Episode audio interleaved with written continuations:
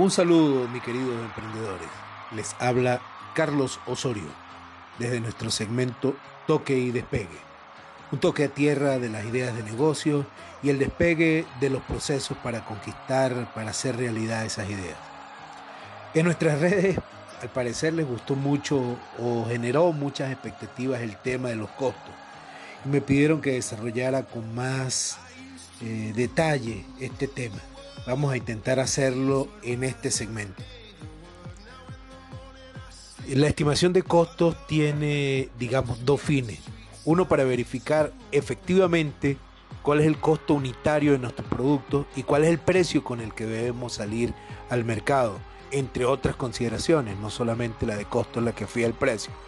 Y segundo, cuál es el punto de equilibrio, es decir, la cantidad de unidades y servicios que debemos proveer al mercado para no ganar ni perder. Eso lo comentamos en el segmento anterior. Ahora vamos a detallar cómo hacer una estructura de costos. La primera estimación es la laboral. El costo de mano de obra no implica simplemente el sueldo de la suma de trabajadores, implica la suma del sueldo y los derechos que se genera mantener el trabajador, vacaciones, bonificaciones de fin de año, bonificaciones de días libres, horas extras, eh, pagos de seguridad social, pago en el caso de Venezuela de INSES, eh, lo que está vinculado a normas de seguridad industrial. Eh, por, por supuesto hay que agregar allí lo que tiene que ver con la dotación uniforme, es decir, que el sueldo es solamente un componente del costo de un trabajador.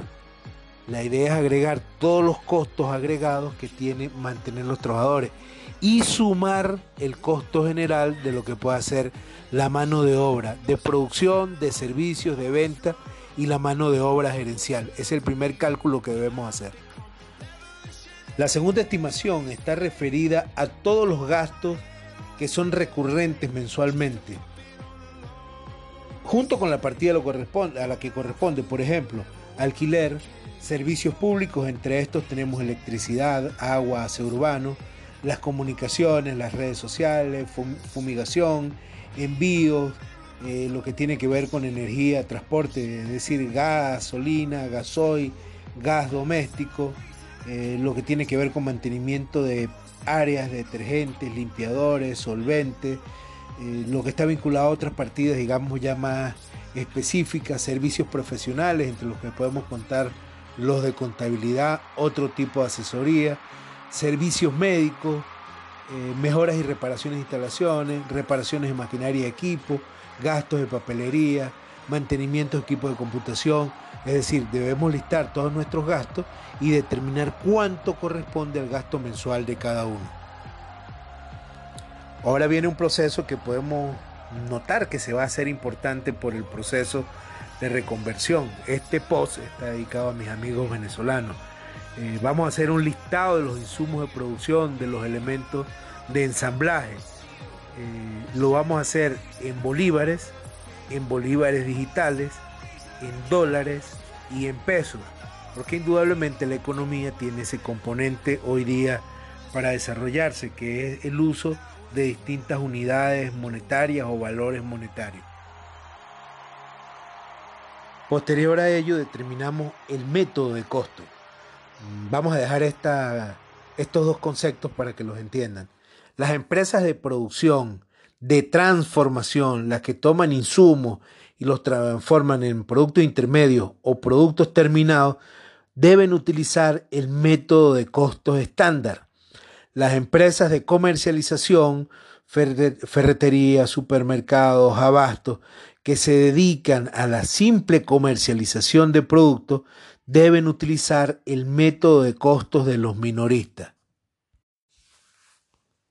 Luego de determinar el costo, usando el sistema de costos que seleccionamos, calculamos el costo unitario, Repito, si son empresas gastronómicas, el costo de un pan, si es una empresa agrícola, el costo de levantar una vaca, un novillo, eh, una cabra, un cerdo, en definitiva podemos calcular el costo unitario porque a él, a esa, digamos, eh, le vamos agregando el costo desde que lo adquirimos, lo compramos o que nace y todo el alimento que le vamos colocando, los costos de mano de obra, hasta que lo vendemos. Esa es una unidad que va acumulando costos.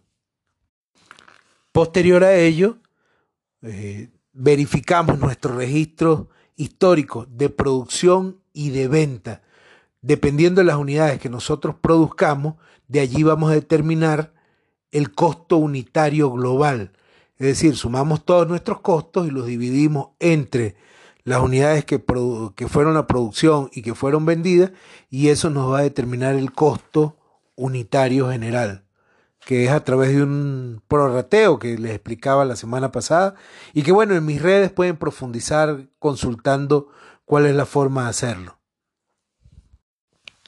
¿Por qué cobra mayor importancia este tema y ustedes me han escrito en dos semanas seguidas para que, digamos, atendamos este tipo de conceptos? Me imagino que tienen al frente en unos dos meses la reconversión monetaria y generan algunas preocupaciones de cómo hacer la transformación.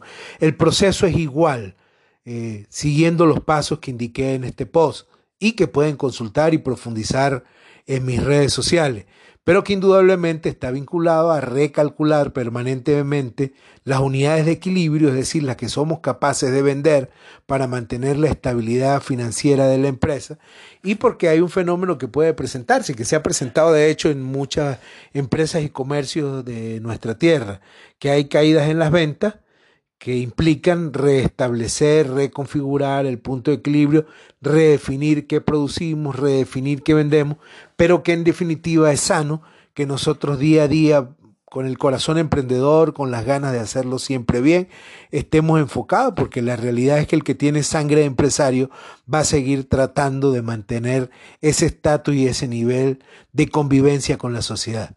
Agradecido por su atención, agradecido a su Armando Dávila en su programa Sin Desperdicio por Radio Latina y seguimos en contacto como lo hacemos semana a semana.